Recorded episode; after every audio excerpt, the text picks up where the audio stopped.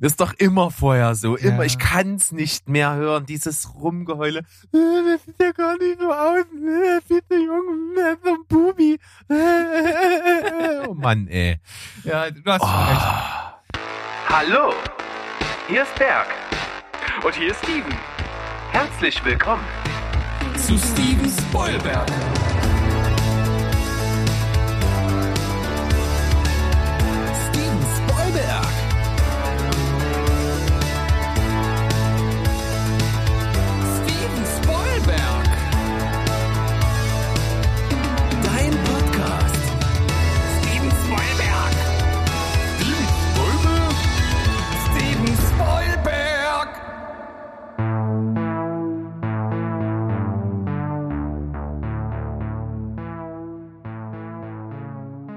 Heidi ho, liebe Lieblingsleute, nach der letzten Abstinenz am Donnerstag ist der Berg back in town bei eurem Lieblingsfilm- und Serienpodcast Steven Spoilberg und nicht nur der Berg, auch natürlich wieder der Steven, aber alleine. Hallo. Hallo, genau, der einzig wahre Steven von Steven Spoilberg, nicht dieser, dieser schlechte Imitator, den ich in der letzten Folge mit dabei hatte, sondern ich und du, wir wieder zusammen, das Dream Team. Und das war natürlich nie ernst gemeint, lieber Steven, ich liebe dich.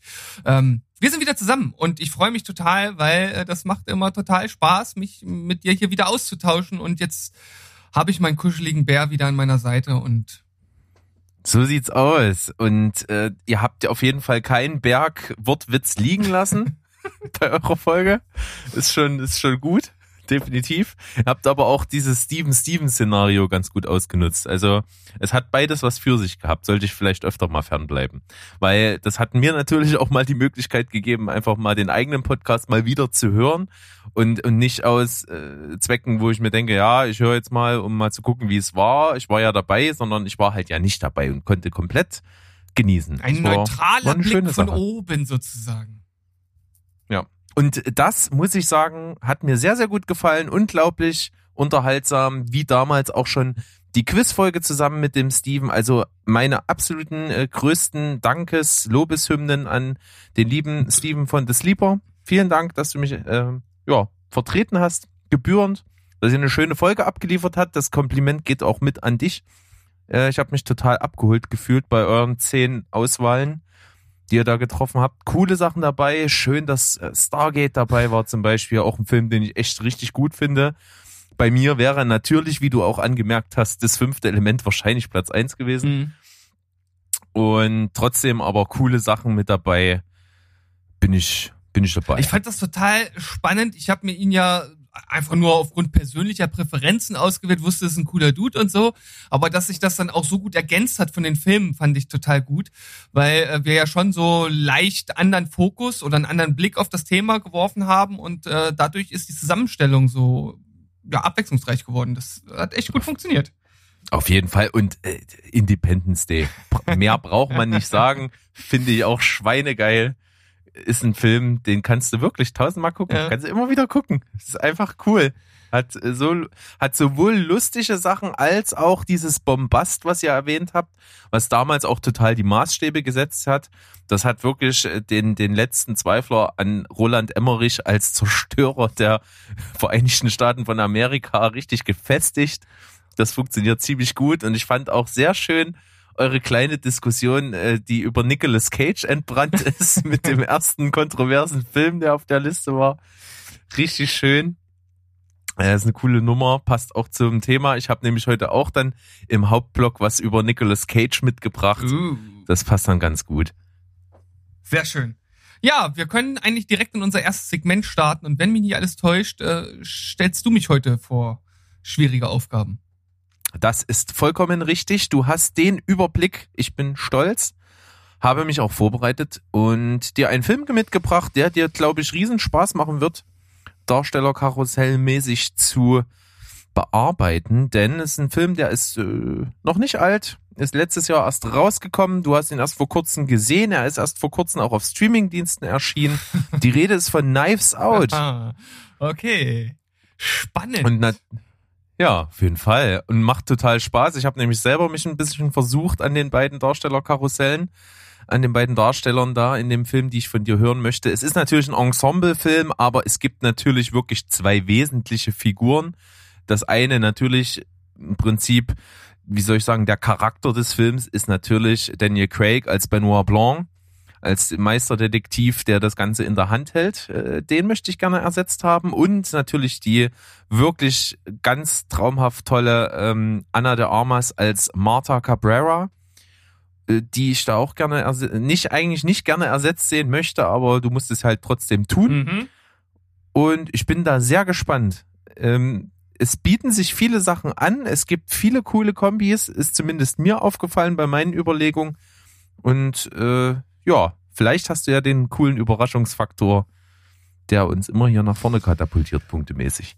Ja, also ich habe äh, direkt für Daniel Craig so äh, eine Idee gehabt, die vielleicht so auf den ersten Hörer nicht so ganz intuitiv wirkt, aber wenn man es ein bisschen auf sich wirken lässt und vielleicht auch den ein oder anderen Film des Darstellers nochmal sich ins Gedächtnis ruft, passt das, glaube ich, ziemlich gut, auch wenn er staturmäßig und optisch ganz anders äh, daherkommt. Aber ich finde, Leonardo DiCaprio wäre ganz cool.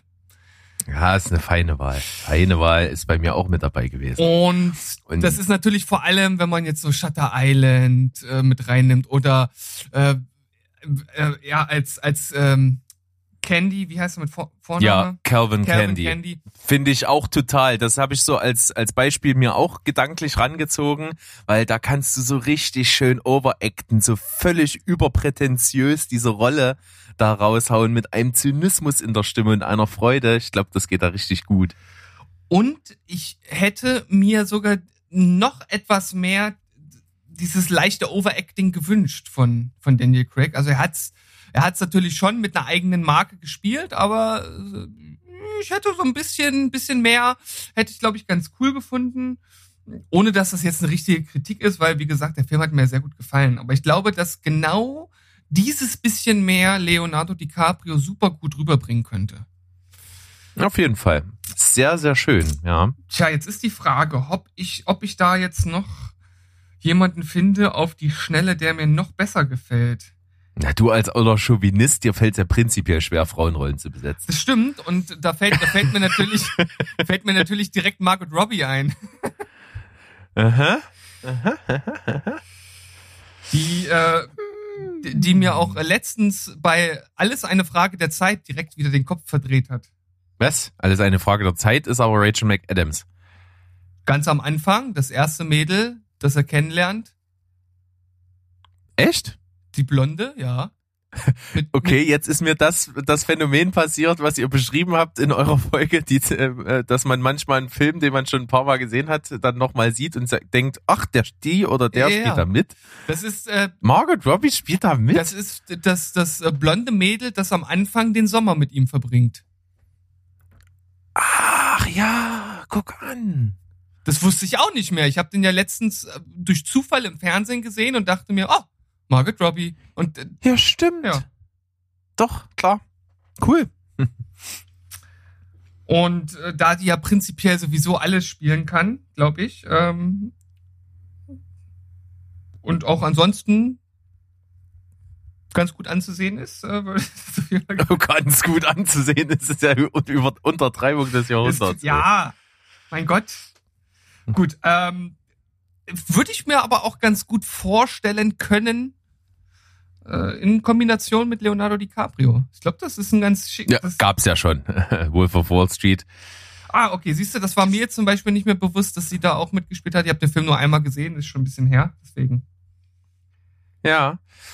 Ist natürlich dann, also ich sag's mal so, äh, lockst du das ein? Nein, Oder? nein, noch, noch nicht. Noch, ach so, Äh, okay. Ich äh, denke, als Ersatz für, für Margaret Robbie und vielleicht passt das in die Rolle auch etwas äh, besser, äh, würde ich äh, dann doch eher Dakota Johnson vorziehen. Dakota Johnson. Ich glaube, dass sie besser in diese Rolle passt. Jo, ansonsten, wen könnte ich mir denn noch vorstellen? Könnte ich mir denn noch jemanden vorstellen? Bestimmt könnte ich mir noch Könntest du dir noch jemanden vorstellen? Mm. Tja. Hm. Ey, weißt du, was ich glaube ich auch total lustig finden würde? Und und ich glaube, wenn der auch so ein bisschen overacted, also jetzt nicht Nicolas Cage, das wäre ein bisschen zu viel des Guten. Oh, ja, das wäre wirklich ein bisschen ein viel. bisschen viel. Aber wie wäre es denn mit Ben Affleck? ja. Aber dann ist es doch wieder gemein, ihn Anna de Armas wegzunehmen. Wieso sind die verbandelt? Ja, ja. Es ist eine Lebensgefährtin. Ach, tatsächlich, das wusste ich nicht. Ja, da hat er richtig, da hat er mal einen gucken lassen hier, Und was er sich da geangelt hat. und und äh, für die Parodie würde ich Ben Stiller nehmen. Ja, selbstverständlich. Ben Stiller wäre super. Aber was ich noch besser finde, wäre Zach Galifianakis. Ja, das ist ja klasse. Ah, der wäre so gut. Wie der, wie, der die, wie der die Verhöre führen würde, so im Stile von Between Two Ferns. wäre das gut. Hm. Schön. Jetzt ein bisschen alt, aber irgendwie wäre das vielleicht äh, als so gealterte Variante vielleicht für ein paar Nachfolgefilme. Wäre es denn mit Michael Douglas? Ja, ja. Hm. Der kann sowas, glaube ich. Der kann sowas ganz gut. Ich muss zugeben, ähm, ich bin ein bisschen an dem vorbei. Äh, so, ich hab, ich kenne Sachen mit ihm, aber so die großen Rollen, wo er so richtig alleine brilliert, die waren so in einer Zeit, wo ich noch nicht ein Filmfreak war. Hm, ja, ja, gut, ist klar. Ist ja vor allem auch durch seine Erkrankung, wo er dann erstmal lange aus dem Rampenlicht verschwunden ist. Das äh, war natürlich alles dann äh, schwierig, da auch irgendwie weiterhin, ja, entsprechende Ja. Filme rauszuhauen, ne? Stimmt schon, ja. Aber du kommst auf jeden Fall nicht umhin, eine äh, Wahl einzuloggen loggen für beide. Einzulagen? Naja, ähm, Einzulaggen. ich, äh, wie wär's denn, wie wär's denn mit Jennifer Lawrence? Auch nicht denkbar. Ja, da bist du natürlich, äh, das jetzt, jetzt, jetzt willst du, jetzt willst du mir schmeicheln. jetzt zieht sie ja ganz berechnend auf mich ab. Na gut, ich muss aber auch sagen, Dakota Johnson habe ich jetzt auch irgendwie tatsächlich schon relativ häufig auch immer in der näheren Auswahl gehabt. Margaret Robbie ist halt einfach zu naheliegend und äh, von daher ist vielleicht Jennifer Lawrence da. Ich glaube, die kann das ganz gut spielen. Passt halt da auch so. Schwierig. Mir fällt aber auch tatsächlich jetzt gerade so auf Anhieb nicht noch jemand anderes ein.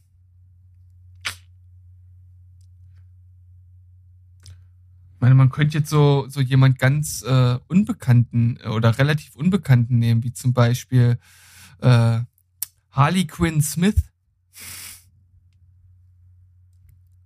Ja, gut, kann ich halt nicht einschätzen dann, ne? Nee. Ah, pass auf, äh, wir wollen ja jetzt hier unsere Zuhörer auch nicht länger quälen als notwendig. Ich logge, ich logge ein Leonardo DiCaprio und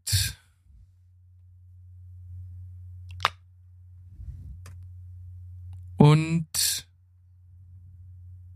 und Margaret Robbie.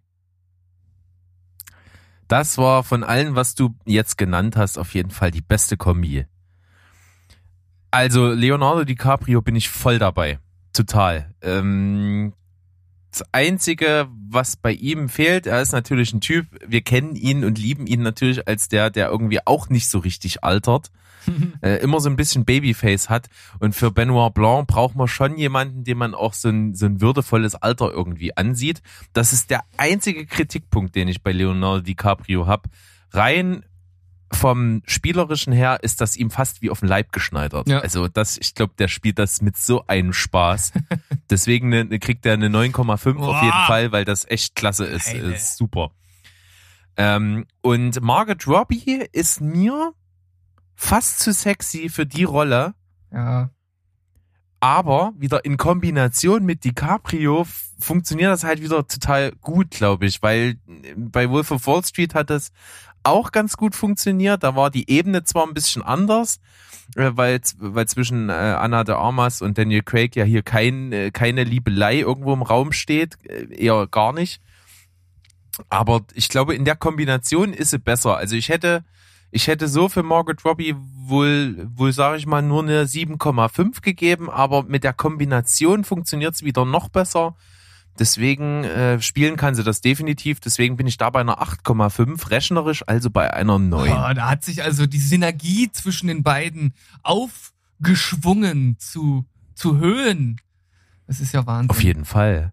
Also äh, ich habe auch noch so ein paar coole Varianten. Wer mir total gefallen würde, das wäre so ein ähm, ein, ein Detektiv im Stile von Columbo. Danny DeVito. Wäre mit Ma Nein, Mark Ruffalo. Ja, ja, ja, doch.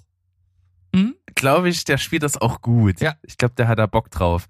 Äh, was es Overacting angeht, könnte ich mir aber auch irgendwie Al Pacino vorstellen.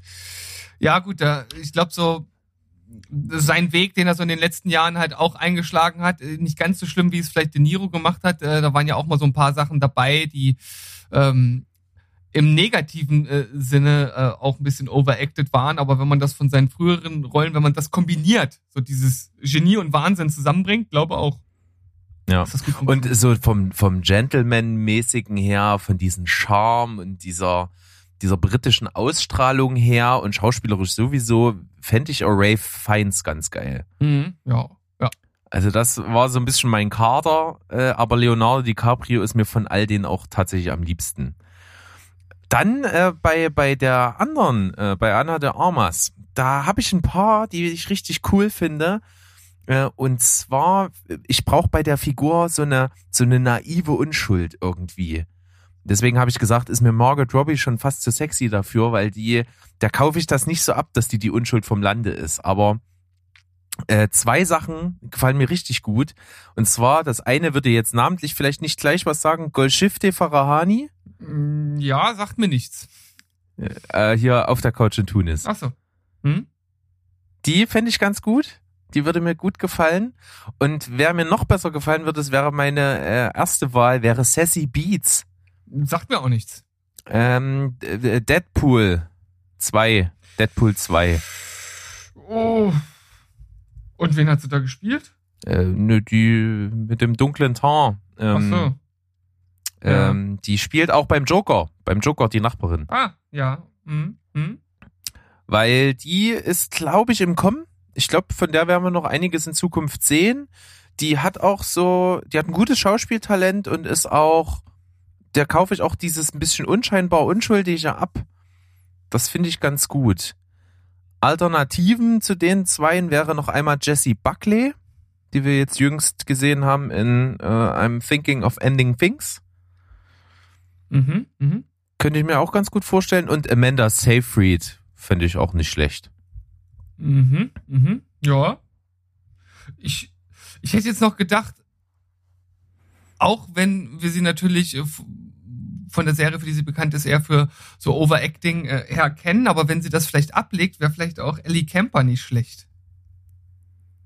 Ja, könnte funktionieren. Wenn es nicht so überdreht ist, ja. Ja.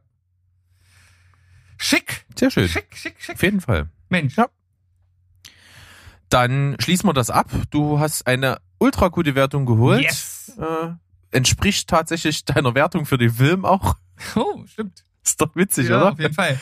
Ähm, und deiner Begeisterung dafür. Von daher, schöne Nummer und wir verabschieden uns auch für eine kleine schöne Nummer in die Pause. Nein, machen wir nicht.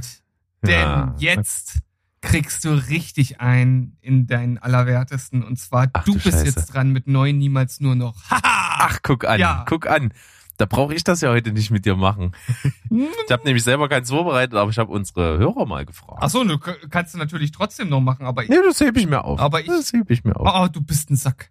Na gut, aber ähm, trotzdem mache ich das jetzt mit dir. Und zwar musst du dich entscheiden äh, zwischen drei sehr unterschiedlichen Filmen, aber alle Filme magst du sehr gern. Das ist natürlich das Ding dieses ganzen Spiels. Und zwar, Ja, das ist immer die Grundvoraussetzung fast. ja, äh, dein liebster Harry Potter Film, La La Land und Midsommar. La, la, Land und Midsommar. Also während Berg jetzt überlegt, erkläre ich nochmal ganz kurz, wie das Spiel funktioniert. Das ist eigentlich ganz einfach. Er muss jetzt einfach entscheiden. Einer dieser Filme soll noch einmal neu in einem Remake gedreht werden. einer von diesen Filmen wird niemals gedreht und einen der Filme ist praktisch der Film für die einsame Insel, in der äh, oder auf der er nur diesen einen Film sein ganzes Leben bis ans Lebensende gucken kann. Boah. Das ist natürlich wieder auch total mies, aber das ist dieses Spiel nun mal einfach. Ja. Also ich, äh, die, was ich schon weiß, La La Land für die einsame Insel. Oh, okay, ja. Aber ich glaube, wenn man Midsommer sein ganzes Leben lang gucken muss, da wird man auch nicht, auch nicht mehr glücklich, ey. ja. Äh, auf jeden Fall. Und ja, ich ähnliche Begründung wie bei dir das letzte Mal. Ich habe einen Großteil meines Lebens und auch einen Großteil meiner Filmliebe ohne Midsommar verbringen können. Deswegen glaube ich, kann ich damit leben, wenn es den nie gegeben hat. Mhm. Und deswegen nehme ich mal das vorsichtig das schlechte Remake von Harry Potter und der Halbblutprinz hin. Mhm. Ah, okay, gut. Nee, das ist doch das ist eine gute Begründung, schöne Auswahl. Und äh, du hast dich gut geschlagen, obwohl ich dich jetzt so überfallen habe. Also dafür Chapeau, mein Lieber. Ja, danke. Aber wie gesagt, das Spiel, das kannst du auch, auch wenn du darauf vorbereitet bist, dass das kommt, das ist immer mies. Ja, aber du hast es, wie gesagt, gut gemeistert und deshalb können wir jetzt ganz beruhigt unseren Pausentee schlürfen und sehen uns dann gleich oder hören uns dann gleich wieder. Genau, so machen wir's. Bis gleich. Schlürf.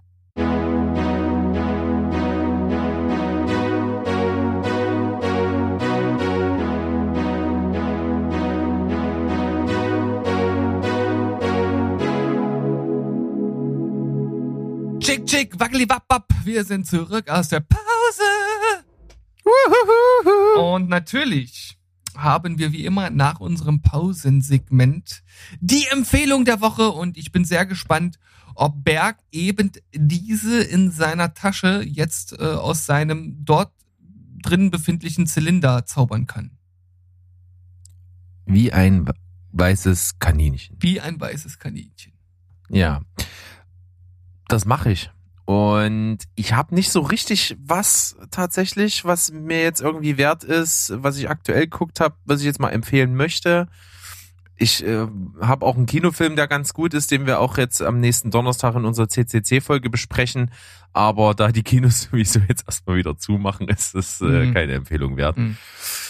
Äh, deshalb nehme ich mal was ganz anderes. Und zwar habe ich mal geguckt, was so neu gestartet ist auf Streamingdiensten, damit man auch so eine Empfehlung vielleicht auch gleich als Zuhörer mal nachgucken kann.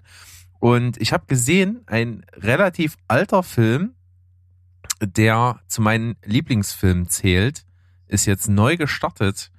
Und das ist tatsächlich für mich persönlich so ein Geheimtipp, weil niemand den kennt. Und zwar ist das der Film Ein einfacher Plan Oh, ja. Aktuell auf Prime gestartet wieder, ist jetzt verfügbar, kann man sich da anschauen. Äh, Kann ich sehr empfehlen. Ähm, Das Problem wird natürlich sein für jemanden, der den bis jetzt noch nicht gesehen hat, der zeigt halt nichts Neues, was man nicht schon irgendwie mal gesehen hätte. Es ist im Grunde genommen ein ganz standardmäßiger Thriller, der damals zu einer ähnlichen Zeit rausgekommen ist wie Fargo von den Coen-Brüdern und immer so ein bisschen damit verglichen wurde, obwohl der vom, vom, von der Stimmung so ein bisschen anders ist. Also es geht im Grunde genommen nur darum, es spielt auch in so einem verschneiten kleinen ähm, ähm, Kaff in den USA. Und äh, der Familien- oder zukünftige Familienvater, seine Frau ist gerade schwanger, gespielt von Bill Paxton, ähm, hat einen Bruder, gespielt von Billy Bob Thornton, ganz, ganz großartig, der so ein bisschen zurückgeblieben ist. Und die finden zufällig im Wald, als sie eine Autopanne haben und der Hund in den Wald rennt, ein Flugzeugwrack und in diesem Flugzeugwrack eine Tasche mit, was weiß ich, irgendwie anderthalb Millionen Dollar oder sowas. Und äh, er ist natürlich der absolute Musterbürger, der irgendwie auf dem amerikanischen Traum hinarbeitet, so Haus und äh, Frau und Kind und so und ähm, ist ganz ganz vorbildlich und beschließt sagt, ja, müssen wir melden und zurückgeben und so. Und sein Bruder, der chronisch ein chronischer Arbeitsloser ist, äh, denkt sich, nö, lass uns doch behalten. Und dann schmiedet sich so ein Plan, dass die halt sich sagen, okay, äh, wir behalten das Geld, warten bis Gras über die Sache gewachsen ist und dann verteilen wir es und so. Also eigentlich klingt's einfach, aber es wird dann natürlich eine absolute Intrige, die von, versuchen sich gegenseitig in die Pfanne zu hauen, zu hintergehen. Es passieren auch Morde dann ähm, und es ist eine echt coole, perfide Geschichte, super geil geschauspielert. Von der Stimmung her total mein Ding, hat mich damals weggehauen, deswegen ein einfacher Plan, schöne Empfehlung von mir. Ja, du hattest mir den ja damals mal, ich glaube, auf DVD ausgeliehen. Von Ja. deinem Vater die DVD war das? Oder? Mhm. Ne, ich glaube, oder? Richtig, ja. Ja.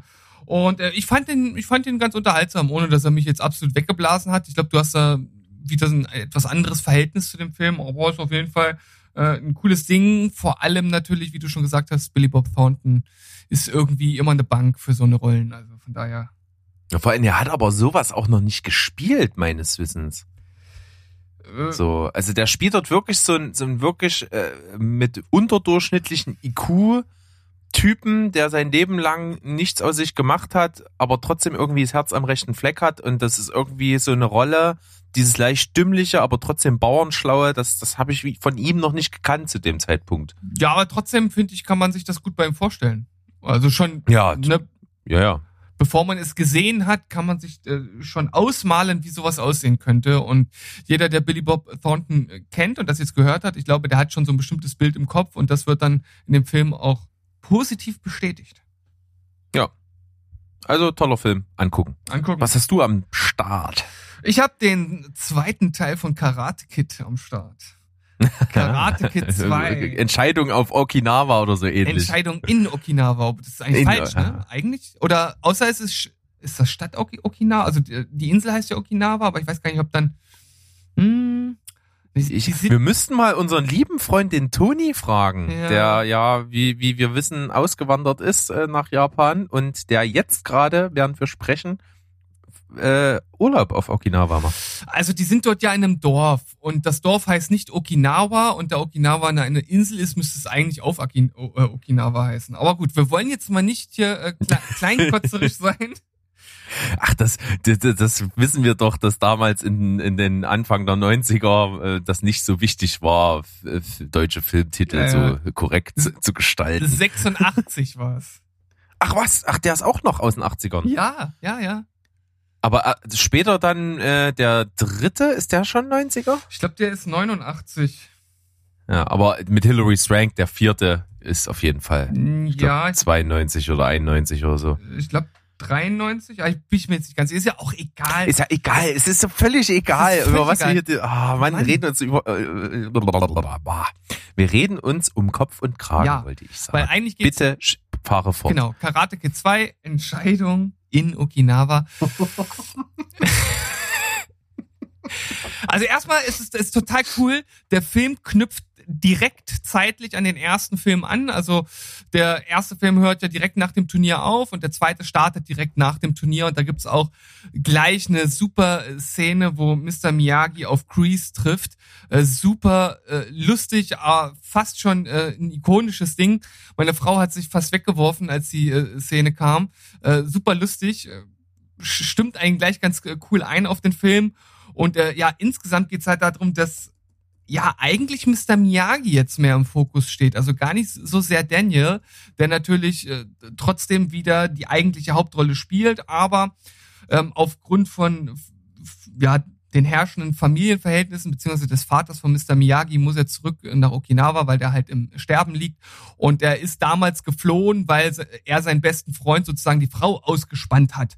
Und auf Okinawa, da ist halt Ehre noch Ehre. Ne? Also wer sowas halt macht, der ist praktisch für den anderen gestorben und eigentlich hätten die bis aufs Blut kämpfen müssen und er ist halt aber geflüchtet und kommt jetzt zurück und das ist zwar 50 Jahre her, aber sein Kumpel will ihn immer noch umbringen oder bis aufs Blut kämpfen und ja, da putscht sich halt dieser Konflikt so hoch und man lernt viel über Mr. Miyagi kennen und äh, wer mich beziehungsweise unsere letzten Folgen kennt, der weiß, dass ich Mr. Miyagi einfach liebe und finde das total gut, dass sie hier den Fokus mehr auf ihn gesetzt haben und auch generell so dieses ganze Ambiente auf Okinawa, das, das macht schon viel her.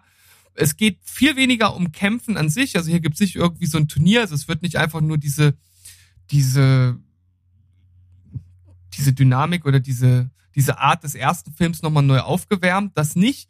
Allerdings muss man sagen, es gibt zum Beispiel auch wieder so eine Spezialtechnik.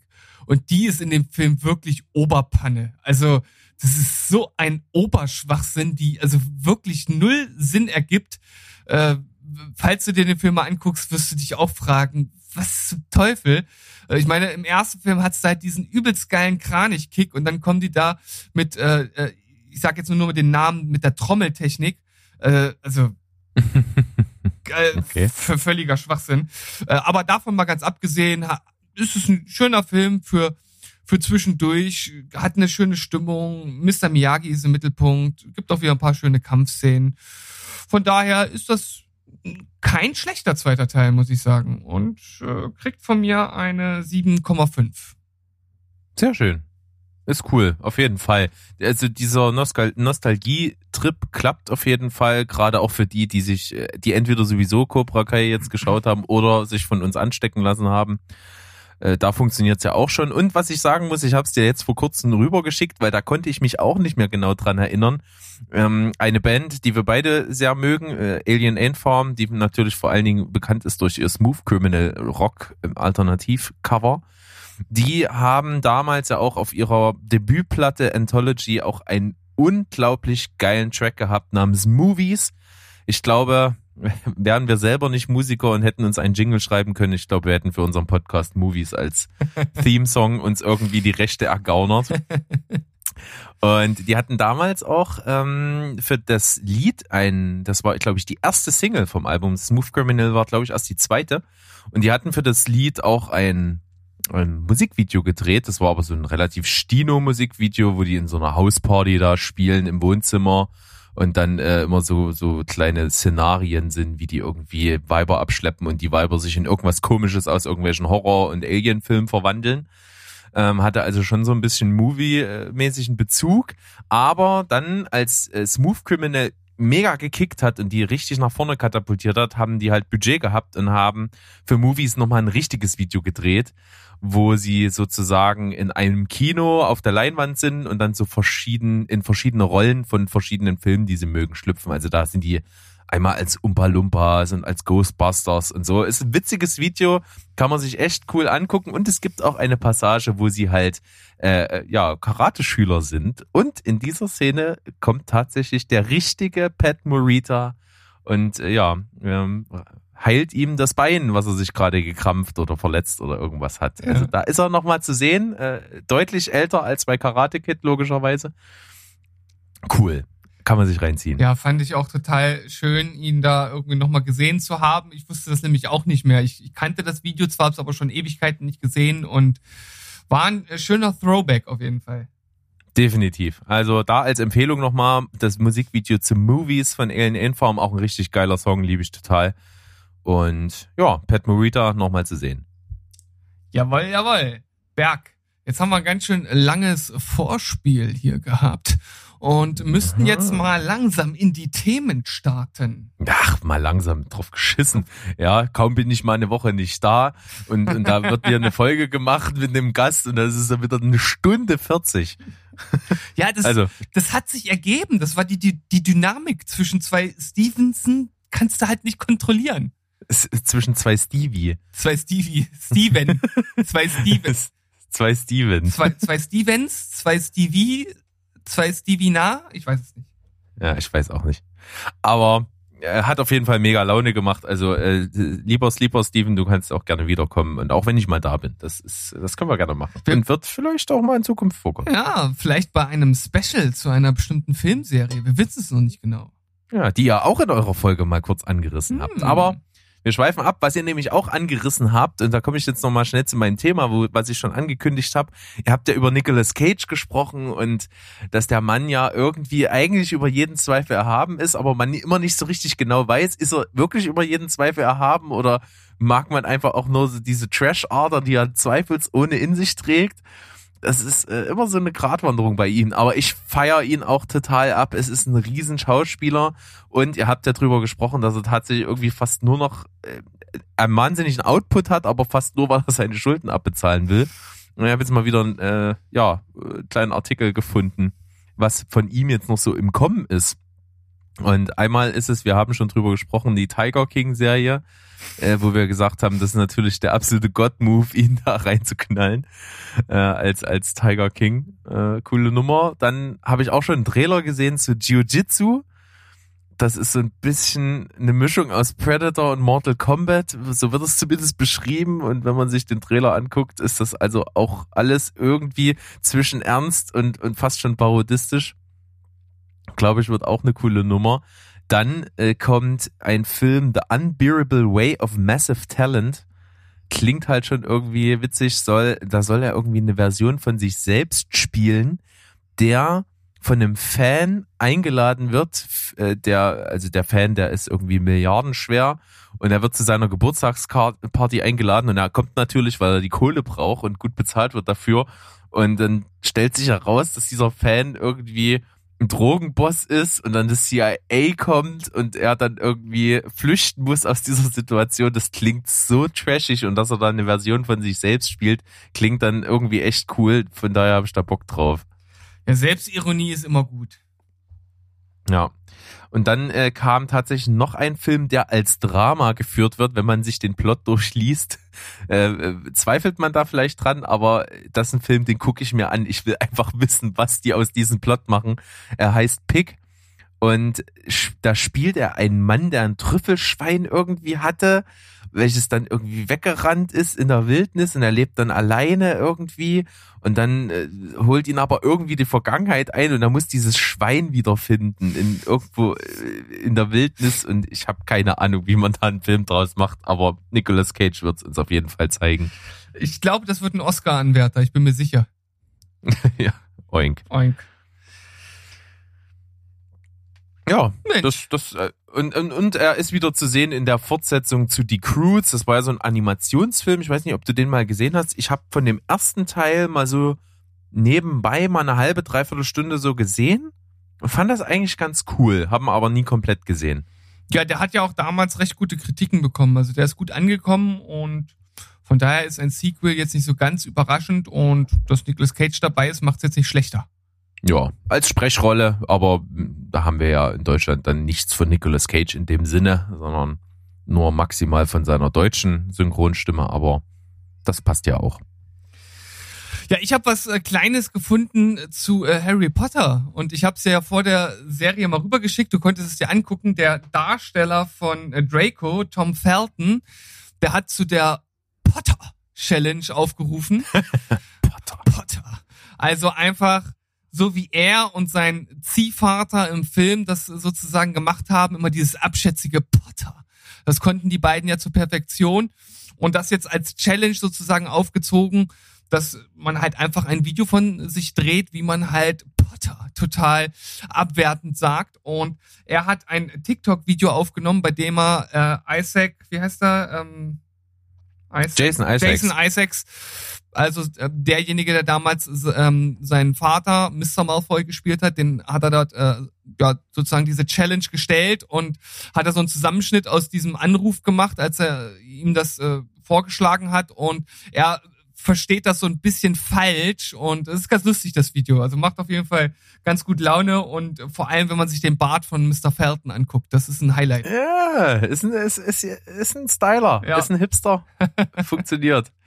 Gefällt mir. Ist, ist ein witziger Typ. Scheint auch extrem sympathisch zu sein. Ich habe irgendwie, wenn ich das mal richtig verfolgt habe, eine unserer äh, treuesten Zuhörerinnen, die Suse, die hat ihn mal irgendwie getroffen, glaube ich, auf irgendeiner Comic-Con oder Nein, nicht Comic-Con, das heißt in Deutschland nicht so, aber irgend so was ähnliches halt, wo er mal da war und so, scheint wohl, äh, wirkt sehr sympathisch irgendwie. Ja, und ist jetzt auch dafür zuständig, gerade die, den, oder hat, hat sich selbst dazu berufen, den Cast von damals zum 19-jährigen Jubiläum zu einer Online-Party wieder zusammenzubekommen. Nicht schlecht. Weil das Wir ja, wünschen Ihnen viel Glück dabei. ne, und dann man fragt sich ja, was ist denn an, an 19 so besonders, aber das äh, Ja, ich weiß es. passt natürlich, jeder, der Harry Potter gesehen oder gelesen hat, der weiß, dass äh, diese 19 Jahre dort sozusagen dann entscheidend sind. Und das ist natürlich ganz cool, dass er eigentlich als, als der Unsympath äh, schlechthin ähm, ja, im echten Leben da ganz anders drauf zu sein scheint und äh, den Cast wieder zusammenbringt. Finde ich gut, gefällt mir. Also ich finde tatsächlich vom, vom reinen Darsteller, vom Typecasting her, passt er auf äh, ähm, Draco Malfoy besser als Daniel Radcliffe auf Harry Potter. Auch wenn die Rolle nicht so bedeutend ist, aber jetzt einfach nur, wie sehr der Schauspieler, der gecastet wurde, zur Rolle passt, finde ich ihn halt echt ziemlich genailt. Ja, aber ich muss auch sagen, dass, dass Harry Potter, also Daniel Radcliffe, da auch schon ziemlich gut passt. Also, Ja, äh, es spielt wahrscheinlich ein bisschen rein, dass man ihn jetzt halt so kennt und das Bild von Harry Potter natürlich maßgeblich durch ihn geprägt worden ist. hm, Äh, Und ich ihn aber auch außerhalb von Harry Potter als Schauspieler doch mag, muss ich, muss ich zugeben. Hat gute Sachen gemacht. ja, hat ja auch viel Ähm. crazy shit in letzter Zeit gemacht. Ja, ganz Akibo und ja, Swiss Army Man. Hm. Horns. Naja. Also was nicht alles. Horns. Ah, Horns war geil, ja, stimmt. Nicht schlecht. Äh, Und Tom Felton hat ja ist nicht mehr äh, groß als Schauspieler unterwegs, glaube ich. Also ich glaube, der hat auch relativ offiziell seine Schauspielkarriere so auf mehr oder weniger auf Eis gelegt. Ich glaube, der konzentriert sich auf andere Sachen. Mhm. Auf was heißt andere Sachen? Weißt du da was? Äh, weiß ich nicht mehr genau. Ich habe irgendwie mal einen Artikel gelesen, irgendwie von so sieben oder acht Schauspielern, die ihre Karriere äh, mehr oder weniger hinter sich gelassen haben. Und ich meine, er war dabei und hat irgendwie macht irgendwas anderes. Wenn der äh, sein Geld gut angelegt hat dann und, und nicht äh, sich jeden Tag einen neuen Lamborghini kauft, dann braucht er auch eigentlich nicht mehr arbeiten, glaube ich. ist möglich, äh, gehe ich davon aus. Naja, sch schönes Video auf jeden Fall, witzig, schaut da gerne mal rein. Genau, ich habe was gefunden, äh, ja, sozusagen als neues Projekt von äh, Kaylee Kuko. Kukoko? Ich weiß gar nicht, wie man es ausspricht. Kyuko? Kyuko? Kyuko? Kyoko? Kyoko? Ja, das könnte sogar sein. Ich weiß es nicht, auf jeden Fall die Blonde aus Big Bang Theory. Ja, Penny, genau. Neue Serie, eine HBO-Serie, das lässt ja zunächst erstmal aufhorchen. Es geht darum, dass sie eine Flugbegleiterin ist, die irgendwie in einen Mord verwickelt wird und das Ganze ist sehr mysteriös. Und auch ziemlich psycho, so. Und, Ja, äh, aber- Ist auch, Hast du dir den Trailer angeschaut? Ja, hab ich. Aber ich- ich, Ich, ja. ich fand an ein oder zwei Stellen, fand ich, dass das, dass ihre Reaktion, wie sie sich manchmal gegeben hat, überhaupt gar nicht zum Vibe des ganzen Trailers gepasst hat. Also dieses Ja. humoristische, das hat mich völlig rausgerissen aus dem, aus dem Trailer. Ich weiß nicht genau, wo die, wo die Serie hin will, nachdem ich den Trailer gesehen habe. ähm, ich habe halt ein ganz, ganz großes Problem. Egal wie sehr dieser Trailer sich bemüht, den so zu schneiden, dass das irgendwie creepy rüberkommt, die Musik so zu gestalten, dass die nervenaufreibend ist, äh, die, die, äh, die, die Vibes rüberzubringen, die Farbfilter, dass das alles irgendwie düster und psycho und sonst was ist und Thriller. Ich sehe Kaylee Kyuko und denke mir, das muss eine Parodie sein. es, ich, es tut mir leid, ich kann sie nicht ernst nehmen. Ich, ich kann es nicht. Ja, das ist der Fluch der Serie. Das ist, Also, wenn es eine Schauspielerin gibt, die die ein Stempel nie im Leben wieder loskriegt, dann ist sie es. Definitiv. Ich, nee. oder sie wird auf Ich- jeden Fall Jahre brauchen. Ja, aber ich guck den Trailer und, und diese Musik und, und wie das so gemacht ist, das ist so, so ultramodern und düster und ich kaufe es dem Trailer nicht ab, weil sie da drin ist. Das ist, ja. Ich finde das total spannend. Es gibt eine Serie von damals, eine Comedy-Serie mit äh, drei Schauspielern, die genau diesen Nimbus des geprägten Charakters ablegen konnten, meiner Meinung nach. Äh, Und äh, das ist eine schrecklich nette Familie mit Ed O'Neill, Katie Siegel heißt sie, glaube ich, und Christina Applegate. Und bei Christina Das Applegate könnt, richtig, könnte ja. man drüber diskutieren. Ich kenne sie jetzt nicht aus so ganz vielen äh, Sachen, weiß aber, dass sie vieles jetzt noch gemacht hat, was ganz anders ist. Äh, Katie Siegel, ich meine, die hat, hat, hat so viele andere Sachen mittlerweile und ernste Sachen gemacht. Ähm, und man kennt sie halt früher nur als diese, ja, White, White Trash Hausfrau Peggy. ja, das stimmt. Und äh, Vor allen Dingen ist sie ja jetzt bekannt durch ihre tragende Rolle in Sons of Anarchy, Ja. glaube ich. Genau. Ja. Und ja, Ed O'Neill ist natürlich klar, ne, Al Bundy, man, man, ich weiß nicht, ich dachte, ich könnte nie jemand anderes in ihm sehen und dann kam halt Modern Family und für mich ist er jetzt im Grunde genommen nur noch der Modern Family Typ.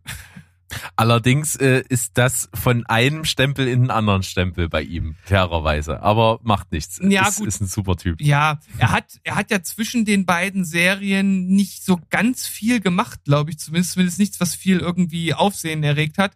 Er hat, glaube ich, bei der Knochenjäger hat er den Bösewicht sogar gespielt. Ähm, ist halt so ein Film, der aber so ein bisschen unterm Radar lief. Oder Knochensammler, ich weiß nicht, ist ja auch egal. Und äh, ich glaube, so ein, zwei andere Filme. Gut, und dann kam halt Modern Family und damit ist er natürlich wieder aufgestiegen in den Serien Olymp. Aber ja, ich wollte das nur mal einwerfen, dass das auch möglich ist. Das stimmt. Also äh, coole Nummer und ich weiß nicht, ob ich mir das mit ihr anschaue. Äh, bin ich mir nicht sicher. Ja, ich auch nicht. Keine Ahnung. Egal. Äh, kurzes Mini-Thema, was ich mal einwerfen will, so ein bisschen anknüpfend an ein Thema, welches wir natürlich relativ oft in letzter Zeit hatten. Das will ich halt aber damit jetzt auch äh, sein lassen in dieser Folge, äh, dass nämlich äh, wieder ein Kinofilm nicht ins Kino kommt, weil nämlich der Prinz aus Zamunda 2, diese lang erwartete äh, ja, Fortsetzung mit dem Originalcast zum größten Teil, der wurde jetzt auch verkauft und zwar an Amazon Prime. Die werden den also auf Amazon veröffentlichen und zwar am 18. Dezember diesen Jahres. Also einer der größeren Hits, der fürs Kino gedacht war, kommt auch nicht ins Kino, sondern nur ja, als Streaming und das ist dann dieser. Ey, Ich wusste gar nicht, dass James Earl Jones überhaupt noch lebt. Nee, habe ich auch überhaupt nicht damit gerechnet tatsächlich. Ja, also das, das soll jetzt gar nicht so überspitzt klingen, wie ich es vielleicht gerade gesagt habe. Ich dachte wirklich, der ist mittlerweile vielleicht einfach tatsächlich so alt, dass er schon von uns gegangen ist, ohne dass man das vielleicht so explizit mitgekriegt hat. Ja. Ja. Aber er ist geiler Typ dabei. auf jeden Fall. Ja, ja, auf jeden Fall. Äh, wer auch ja noch am Start ist, habe ich das richtig gelesen? Tracy Morgan spielt auch mit. Tracy Morgan ist einfach ein geiler Typ. Ja. Und, und Wesley Snipes auch, der spielt einen Bösewicht. Uh. Geile Nummer. Wir kennen jemanden, der mit Wesley Snipes verwandt ist über ein paar Ecken. Das finde ich immer wieder beeindruckend. Wer war, ah, wer war das nochmal? War das Äh, äh, Ria, Ria? Ja, stimmt. Liebe Grüße. Liebe, liebe Grüße. Ja, Kannst du mal deinen deinen deinen Verwandten anhauen, der kann mal bei uns in die Sendung kommen. Mach das doch mal. ja, das wäre auf jeden Fall ganz cool. Vielleicht Nicht kriegen, schlecht. vielleicht kriegen wir ja auch äh, Tom Hanks und äh, die kleine äh, Helena mit zu uns in den Podcast. Helena Das wäre natürlich nicht verkehrt. Bei Helena äh, stehen die Chancen vielleicht nicht so schlecht. Wenn wir Ja. mal irgendwie über die nächsten Jahre mit Steven Spielberg größer werden, dann glaube ich, könnte man da vielleicht mal rankommen, denn ihre Karriere ist, glaube ich, vorbestimmt. Ja. Und bei den Lobpreisungen, die Tom Hanks jetzt auch über sie ausgeschüttet hat, lassen wahrscheinlich die nächsten großen Angebote nicht lange auf sich warten. Und auch der Film, der jetzt mit den beiden abgedreht wurde, sieht gut aus. Also Tom Hanks und äh, Helena Zengel in einem Western-Film, in dem die beiden ja als als Freunde aneinander wachsen, wenn man so möchte, oder er sich ihr annimmt. Das äh, sieht sehr spannend aus. Auch interessant, dass das ganze Ding halt von Paul Greengrass ist, Mhm. der ja eher für so, ich sag mal, modernere Thriller verantwortlich ist eher. Also ich, ich glaube, das Western-Genre ist für den Neuland. Mhm. Greengrass war, war von der von Born, oder? Äh, au, oh Gott. Ja, ich den, glaube ja. Den, den letzten Jason Bourne hat er gedreht. Spawn ja, und dann hat er hier auch. solche Sachen Spawn gemacht, wie hier diesen, ähm, ah, wo es um diesen BP-Skandal ging mit. Äh, Hat er den, war der da nicht mit? Na, ich glaube, den hat er nur produziert. Ähm, Green Zone hat er gemacht, ist ja auch so ein, so ein typischer Thriller. Genau, bei Bourne war mit am Start. Captain Phillips hat er gemacht. Dann hier diesen äh, anderen Film zum Attentat vom 22. Juli mhm. auf Utøya, äh, den, den ich nicht gesehen habe. Ich habe ja diesen den anderen Film gesehen. Ähm, also der ist eigentlich eher für so politische Thriller-Sachen verantwortlich. Deswegen bin ich gespannt, was der macht im Bereich von Western. Aber was ich total spannend äh, finde, dass der anscheinend echt gut ausgebucht ist, der gute Mann. Denn 2023 kommt 1984 von ihm. 2025. Das Remake von, von, von Wells oder was? Ich schätze mal, ich habe jetzt hier gerade nur die Liste vor mir. Dann 2025 The Tunnels und auch 2025 Agent Storm. Mhm. Ja, keine Ahnung. Klingt ja wieder mehr oder weniger fast typisch nach seinem äh, gewohnten Metier. Ja. Aber ich bin, äh, ich bin durchaus in den letzten Jahren ein Fan geworden von so Neo-Western. Ich, ich, es ist meistens so davor, dass ich mir denke, ach, auch im Western, ja, nicht unbedingt. Und dann finde ich die meistens ziemlich gut. Ich bin da jetzt kein super Fan von, aber so wie das jetzt aufgebaut ist und auch so, so mit der, mit der Optik und wie man das heute so alles gestalten kann, sage ich da nicht nein. Ja. Und übrigens, wir haben das jetzt so ein bisschen als selbstverständlich an die Zuhörer rausgeknallt. Helena Zengel ist äh, da das absolut äh, überragende junge Schauspieltalent aus Systemsprenger. Ja, stimmt. Das war nochmal eine hilfreiche Info, weil der Name ja bestimmt den meisten noch nicht so ganz bekannt ist, aber das wird sich wohl ändern. Unsere, Oh Verm ja. unsere Vermutung. Ja, äh, bin ich, äh, bin ich ganz, ganz arg der Überzeugung. Und glaube, das wird sie hier auch schon unter Beweis stellen, auch wenn sie wahrscheinlich dann in dem Film ja wahrscheinlich nochmal ähnlich ist wie bei Systemsprenger, denke ich Mhm. mal, einfach äh, relativ wortlos, weil ich glaube auch jetzt nicht, dass die jetzt überragendes Englisch spricht. Die wird also wahrscheinlich viel mit mit Mimik und sonst und solchen ähnlichen Sachen und Präsenz einfach machen. Ja, und ich habe ja gesagt, äh, der gute Tom Hanks hat sich ja auch zu ihr geäußert. Ich kann ja mal hier so ein kleines Zitat wiedergeben. Äh, Ich kann die unglaubliche Ausdruckskraft der jungen Helena Zengel nicht genug betonen. Ich glaube, Schauspieler werden geboren. Man kann nicht lernen, wie man Schauspieler wird, man ist es einfach. Ihr Schweigen, ihre Augen, ihre Instinkte. Sie mag sich der Regeln des Schauspiels nicht bewusst sein, aber sie kennt sie bereits implizit. Cool. Ich, ich, ich denke, da ist sehr viel Wahres dran. Und wenn es einer beurteilen kann, dann unser guter alter Tom Hanks. Wahrscheinlich, wahrscheinlich. Also, thanks dafür. Ja, man hätte sich wahrscheinlich. was, was hast du gesagt? Thanks dafür. Thanks dafür, meine T, Güte. T, T Hanks. Oh Mann. Oh, ist ja schlecht gewesen. Entschuldigung. Also du hast die Vorlage gegeben mit guter Alter und ich sage, man hätte sich wahrscheinlich jetzt für den nächsten Film gern äh, oder wahrscheinlich die meisten Fans äh, lieber einen etwas älteren Schauspieler gewünscht, anstatt Tom Holland, der äh, Nathan Drake in Uncharted spielt. Aber ich persönlich finde das erste Bild, was er gepostet hat, total gut. Also Ultra geil. Und ganz ehrlich, seit, seit Devil All the Time traue ich dem Jungen alles zu. hm. es gab sehr viel Kritik aus der Community zu dem Foto. Ja, so- sollen so, sollen sich ficken gehen. So, Ist ja. mir scheißegal. Ihr Spasten. ja, komm. Ist einfach so. Oh Mann. Ist doch immer vorher so. Immer. Ja. Ich kann's nicht mehr hören. Dieses Rumgeheule. Äh, Das sieht ja gar nicht so aus. Äh, Viel zu jung. äh, So ein Bubi. Äh, äh, äh. Oh Mann, ey. Ja, du hast recht. Und ich, immer dieses vorher verteufeln und Ja, runterputzen und ja. ey, haltet doch mal das Maul und chillt. Ich sehe das genauso wie du. Ich glaube auch, dass man das vor allem anhand eines Bildes ja auch überhaupt gar nicht äh, letzten Endes richtig bewerten kann. Ich meine, wir sagen jetzt, es sieht geil aus, die anderen sagen, es sieht scheiße aus.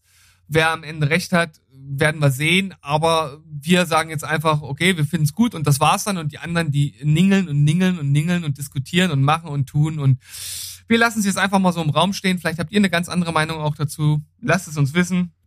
Wir sind gespannt. Ja, so werden wir das handhaben. Und äh, ich habe tatsächlich noch ein Thema für heute auf dem Tisch.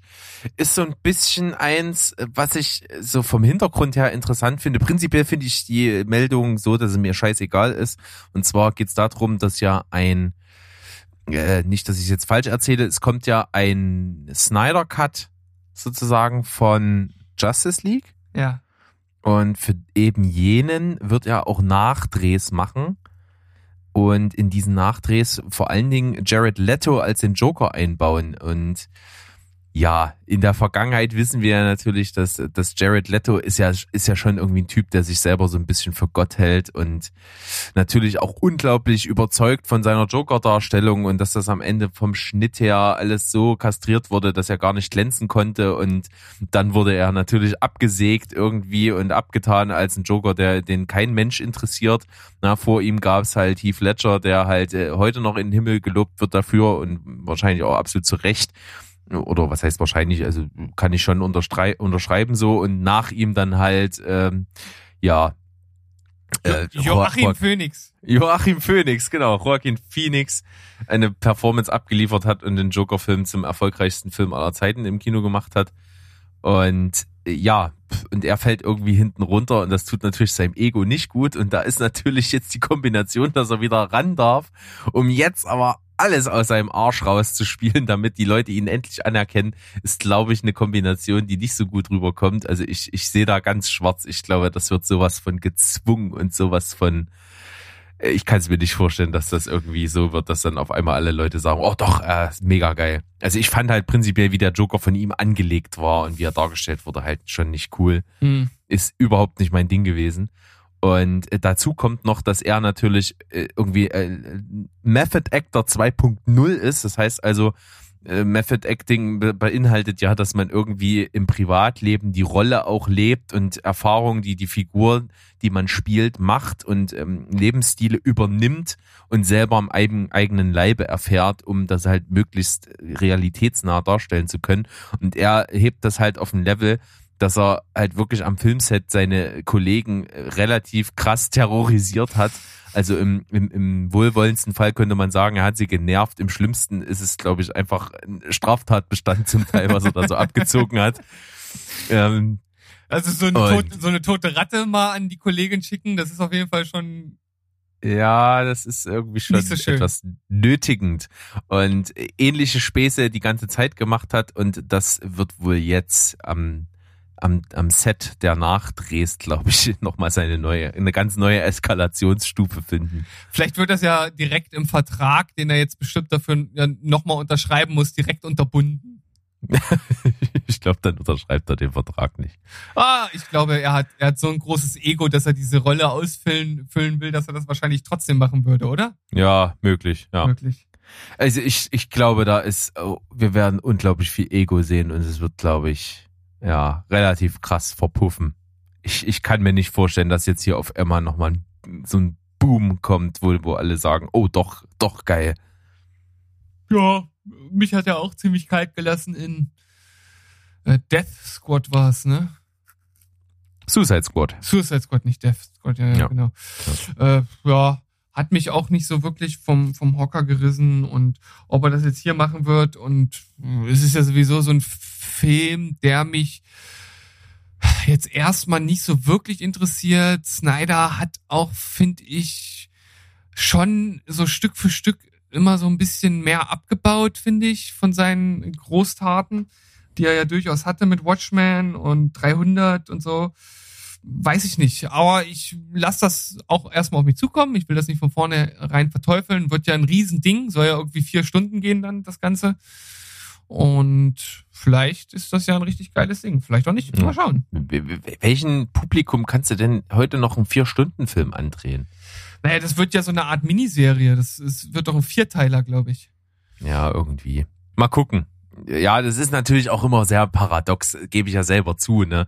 Äh, manchmal denkst du dir äh, abends, wenn du nochmal äh, so Netflix oder Amazon aufmachst, oh, der Film geht ja zwei Stunden 15. Pff, boah, nee, guck ich jetzt nicht. Und dann guckst du halt vier Serienfolgen, die alle 45 Minuten gehen.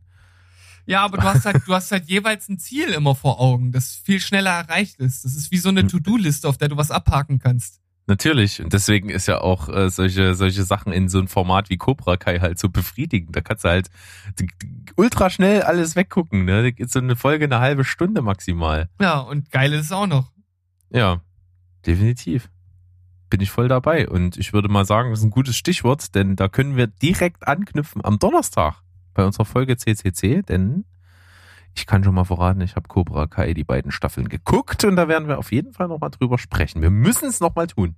Auch wenn du es schon überinflationär getan hast. Ja, ich bin gespannt und freue mich darauf und äh, ich wird jetzt unsere Zuhörer gar nicht länger auf die Folter spannen, denn der eine oder andere hört diese Folge vielleicht ja auch etwas später, so dass die Donnerstagsfolge, von der wir gerade gesprochen haben, auch schon bereitsteht. Ihr könnt also eventuell direkt drüber switchen und weiterhören. Das wäre der Hammer. Das wäre der Oberhammer. Und wenn ihr zwischendrin mal noch so fünf Minuten Zeit habt, es wäre wirklich ultra geil. Äh, Geht mal rüber in den, in den iTunes Store, gebt mal bei Steven Spoilberg mal eine Bewertung ab.